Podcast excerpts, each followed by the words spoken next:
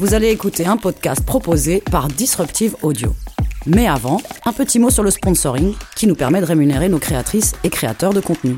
En devenant sponsor, vous pourriez remplacer mon message par le vôtre. Cette année, chez Disruptive, 5 nouveaux podcasts débarqueront dans vos oreilles. Ne tardez pas, disruptive.audio slash sponsoring. Eh ouais Le cœur du Grand Nord.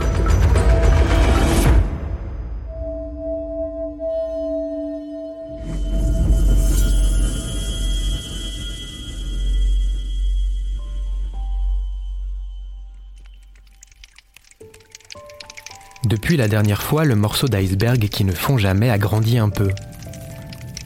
Je crois comprendre qu'il est tout ce qui reste du cœur de mon île.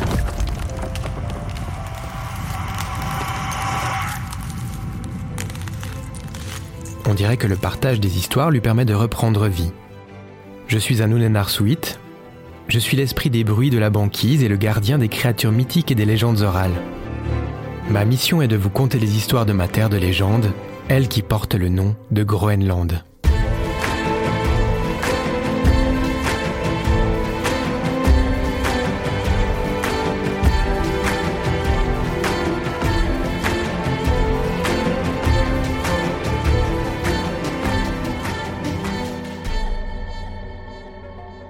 Lorsque je frotte l'iceberg, une décharge électrique le fait vibrer mais aucun nom n'apparaît.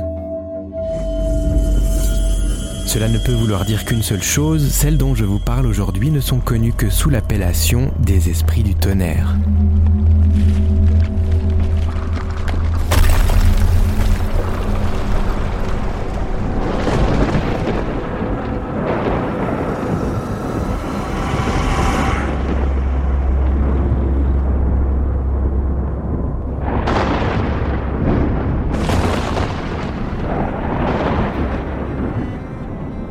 Il était une fois deux sœurs. Elles étaient inséparables. Leur père ne supportait pas le bruit incessant et pénible que faisait leur jeu d'enfant. Il n'était pas habitué à tant d'agitation. Au bout de plusieurs années, il ne put définitivement plus tolérer leurs hurlements. Alors il leur ordonna de jouer plus loin. Bien plus loin, plus loin même que la limite de la colonie, carrément dans la nature. Leur père posta un chien roux devant la grande barrière en bois qui marquait l'entrée du village pour qu'il aboie quand les fillettes se tenaient trop près.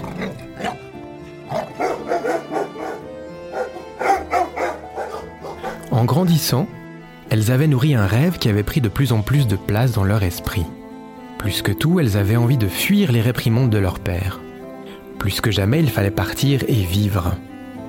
Aucune raison, ni même l'amour de leur propre mère ne leur donna envie de rester. Alors elles décidèrent de partir.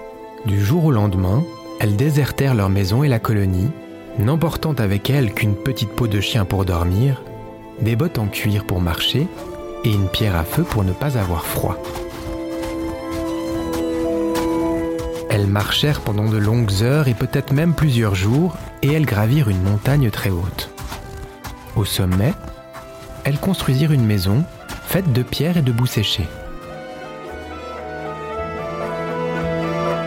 Malgré ce que l'on aurait pu penser, leurs parents les avaient cherchés en vain. Leur père s'en était même voulu et avait pleuré à chaudes larmes.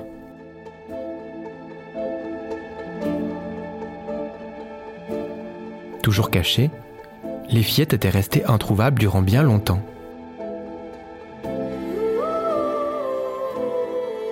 On avait pensé que depuis toutes ces lunes, elles étaient sûrement mortes.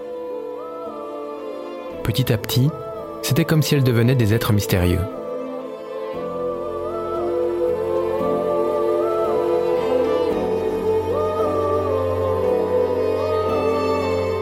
Éloignées des humains, seuls les chasseurs de rennes les apercevaient parfois, mais jamais elles n'avaient accepté de revenir avec eux dans la plaine. Lorsque la famine les toucha de plein fouet, jusqu'à l'agonie, elles se transformèrent en esprits malveillants.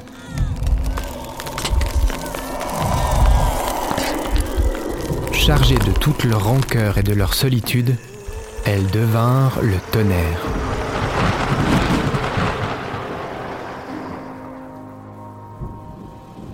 À chaque fois qu'elles tapaient leurs bottes pour en faire tomber la terre, une tempête éclatait, généralement accompagnée d'un incendie spectaculaire qui prenait place entre les nuages.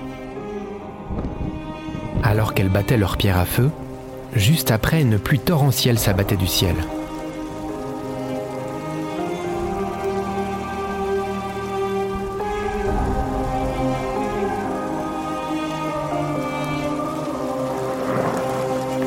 Raconte que si les fillettes se rapprochèrent à nouveau des humains, c'était uniquement pour les effrayer à mort.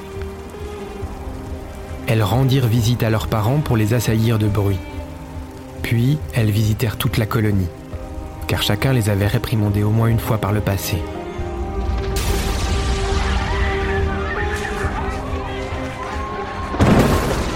Quand elles eurent fini de les faire tous mourir de peur, sur le chemin du retour, elles croisèrent une vieille femme seule qui portait un bébé dans sa capuche et qui retournait à la colonie, là où les corps gisaient un peu partout. Les fillettes décidèrent de lui laisser la vie sauve, à elle uniquement, afin qu'elle puisse raconter partout sur Terre la frayeur impitoyable dont elles étaient capables.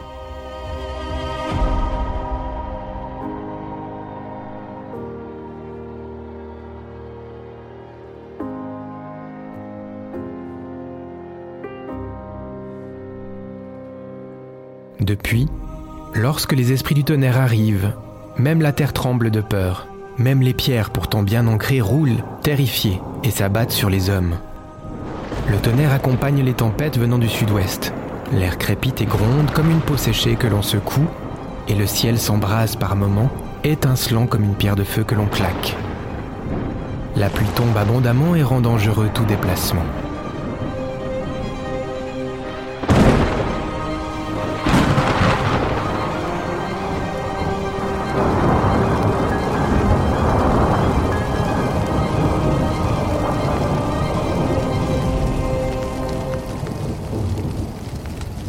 Lorsque cela se produit, il est coutume de laisser un chien roux courir un peu partout dans la maison et répandre son odeur.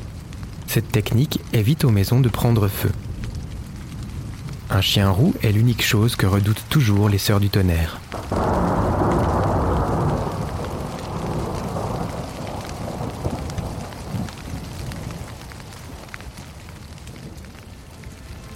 Au loin, quelques aboiements semblent repousser l'orage qui approche, Pourtant, le morceau d'iceberg tremble à nouveau et se charge d'une lumière incandescente.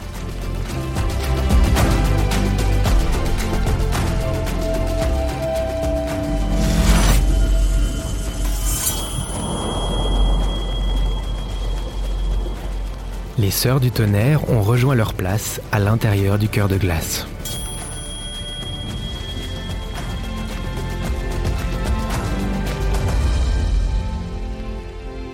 Le cœur du Grand Nord, proposé par Nicolas Dimeo, d'après les histoires recueillies auprès des habitants de la côte ouest du Groenland et les textes de Knut Rasmussen.